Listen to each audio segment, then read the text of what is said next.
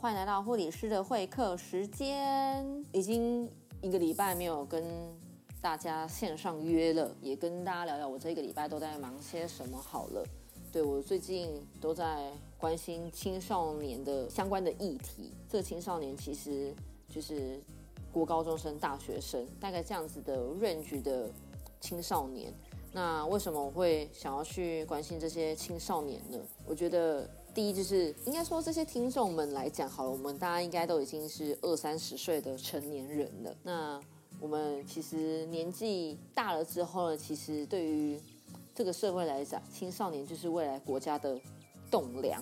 对，这样讲虽然有点的老套，但其实也是啊。我们老了之后，这些青少年他们必须要承接承担一些社会的责任。那我最近在忙，他们就是要关心他们的议题，就是他们的未来。其实对于我所知道的大学生来讲，哈，大概有八九成，除了念一些比如说护理系啊、药学系、医学系，或者是物理治疗系，就是这些相关的医疗专业的科系之外呢，其实也还有大概八九成的。大学的学生们，他们其实不太知道他们未来要干嘛。虽然他们可能念的是一些相关的科目，但有些人他们其实未来并不是想要从事那样的职业。虽然大学生会有这样的想，但其实一些国高中生，他们其实未来更不知道他们未来在哪里。其实世代在变化，其实是很快的。我其实今天的主题不是这个啦，对，那也只是刚好在聊我这一个礼拜都发生了什么样子的事情。今天的。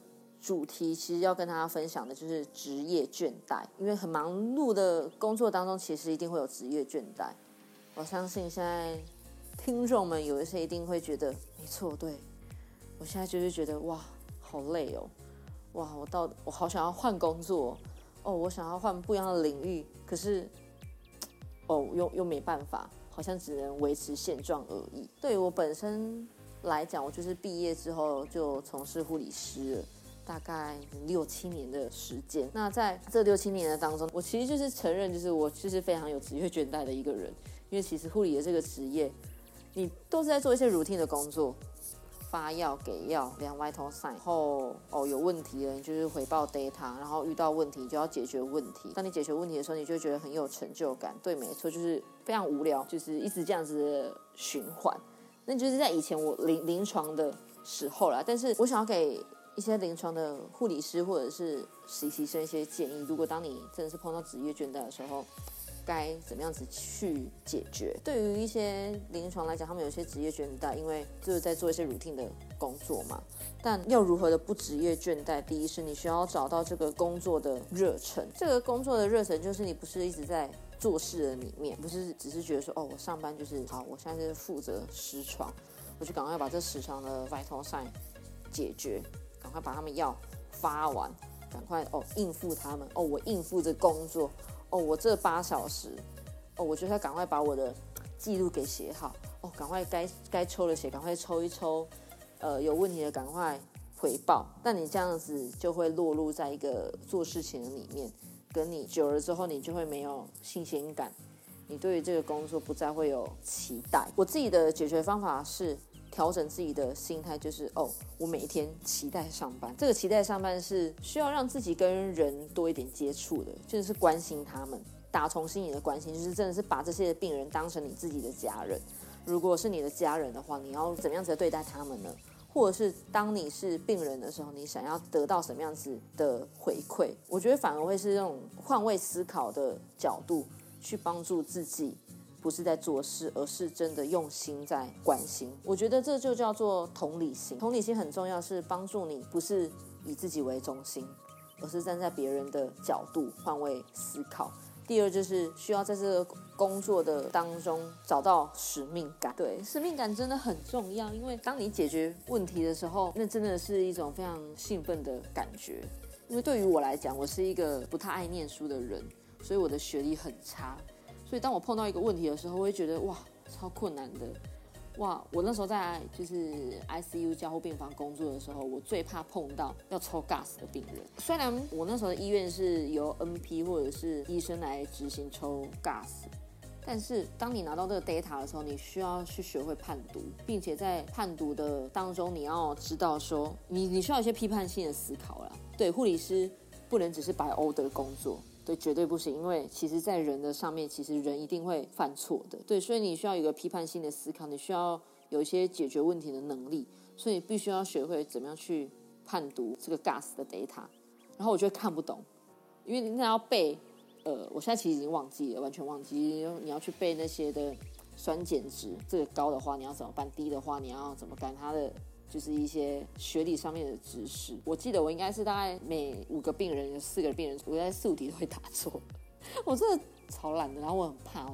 但是 ICU 又无法避免的是，你必须要碰到这样子的病人。但是当你真的是有一次答对的时候，你就觉得哇，好有成就感哦！哦。我我我答对了哦，你帮助到病人了，或者是你真的是发现到病人的需要。像我呃，刚好我今天发生的一个情况，今天这个情况是我跟病人约好了九点半要在门诊见面，然后我要带他做一些相关的检查，跟我要帮他抽血这样子。然后当我在九点半出现在诊间的时候，发现哎，他竟然已经看完了。然后我想说，哈，哪里？他怎么已经看完了？他怎么没有等我？第二就是，其实那个主治医师他也忘记了，然后想说哈，然后我就赶快打电话联络病人，然后打的时候是因为我拿到电话其实是病人儿子电话，然后我就请他转告，大概已经过了十五，呃，大概已经过二十分钟吧，我还是等不到人，我要再打一通电话，直接询问病人的电话，我直接跟他联络。这样子，因为第一就是我很怕，呃，家属觉得说，哦，你们怎么一直催我啊？就是有一种不好的感觉的。但我知道，因为其实医院会等很久，所以我也不敢就是一直打电话，所以我大概只打了两通电话而已。第二通我打给病人本人的时候，又在等了一下子，他才出现。然后就是一对非常老的夫妻，他们大概七十几岁，所以当我一看到老先生推着老太太出来的时候，我的心瞬间软化了。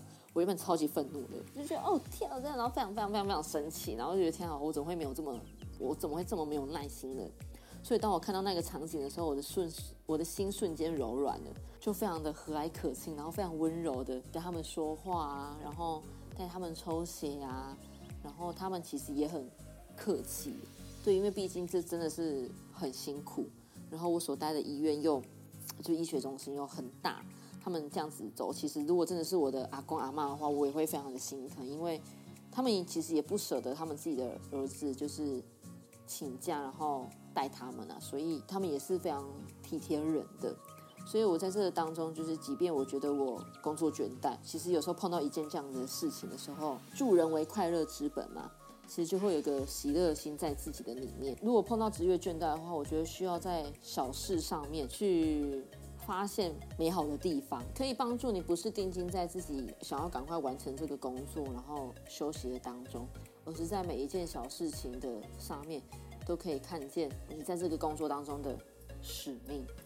对，因为每一个人都是，我觉得每一个专业的医疗人员都是想要帮助病人解决问题的，帮助他们能够得到身心的健康。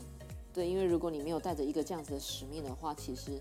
你会非常痛苦的，在医院里面上班或者在诊所，任何的这样子的职业的里面，你会迷失了自己，你会不知道为什么你当初要念这个，你会不明白你当初为什么要这么的辛苦。所以在今天节目的里面，就是想要跟大家聊职业倦怠这件事情，希望我的分享对大家有帮助。那如果有其他想要知道的主题，也大家欢迎来到我的 IG 跟我的 Facebook 来留言给我。对你只要搜寻恩典护理站可以啦。那我们今天的节目就到这边结束啦，拜拜。